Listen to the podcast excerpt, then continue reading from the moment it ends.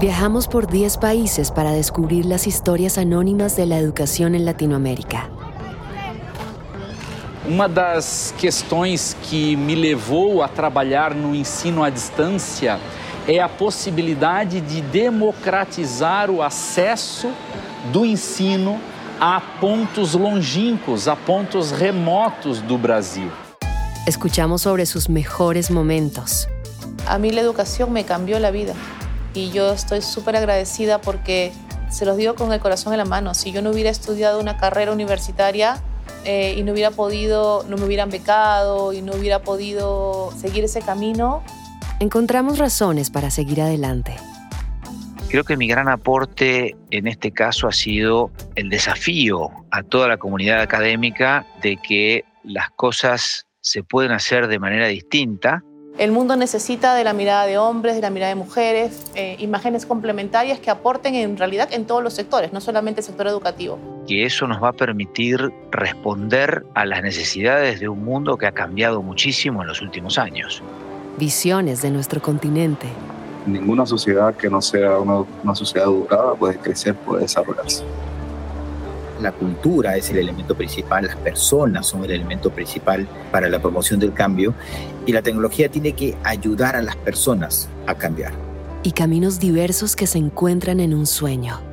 Creo que estamos consiguiendo estar a la altura del cambio que está ocurriendo en la sociedad sin quedarnos atrás. El sueño de una Latinoamérica unida, en desarrollo y con oportunidades. Somente por medio de la educación es que es posible cambiar la vida de las personas. Y que repercute, claro está, en sus familias también, porque en la medida en la que uno va logrando emplearse o emprender un nuevo negocio, eso permea a toda tu familia y a toda tu comunidad. En donde situaciones... Siento que los actores van desde las políticas estatales, los políticos mismos, las instituciones, eh, por supuesto que son claves en, la educación en Latinoamérica. Por supuesto, para tomar decisiones basadas en datos hay que tener los datos y ahí es donde el uso de tecnologías para registrar lo que hacemos.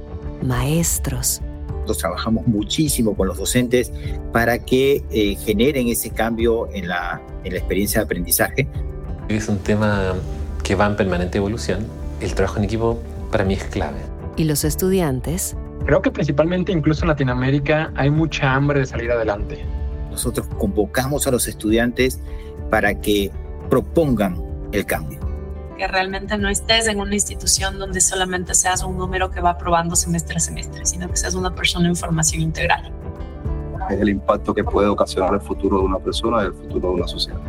Son los dueños de la innovación. Orientar para que la tecnología tenga éxito, entonces tenemos que trabajar en las personas. Y ahí se eh, une con otra área, ¿cierto? Que es la innovación. Y la innovación, más allá de la creatividad, también responde al levantamiento de necesidades que vienen levantadas desde la sociedad o desde las personas. Si las personas somos buenas, la tecnología nos ayudará a ser mejores.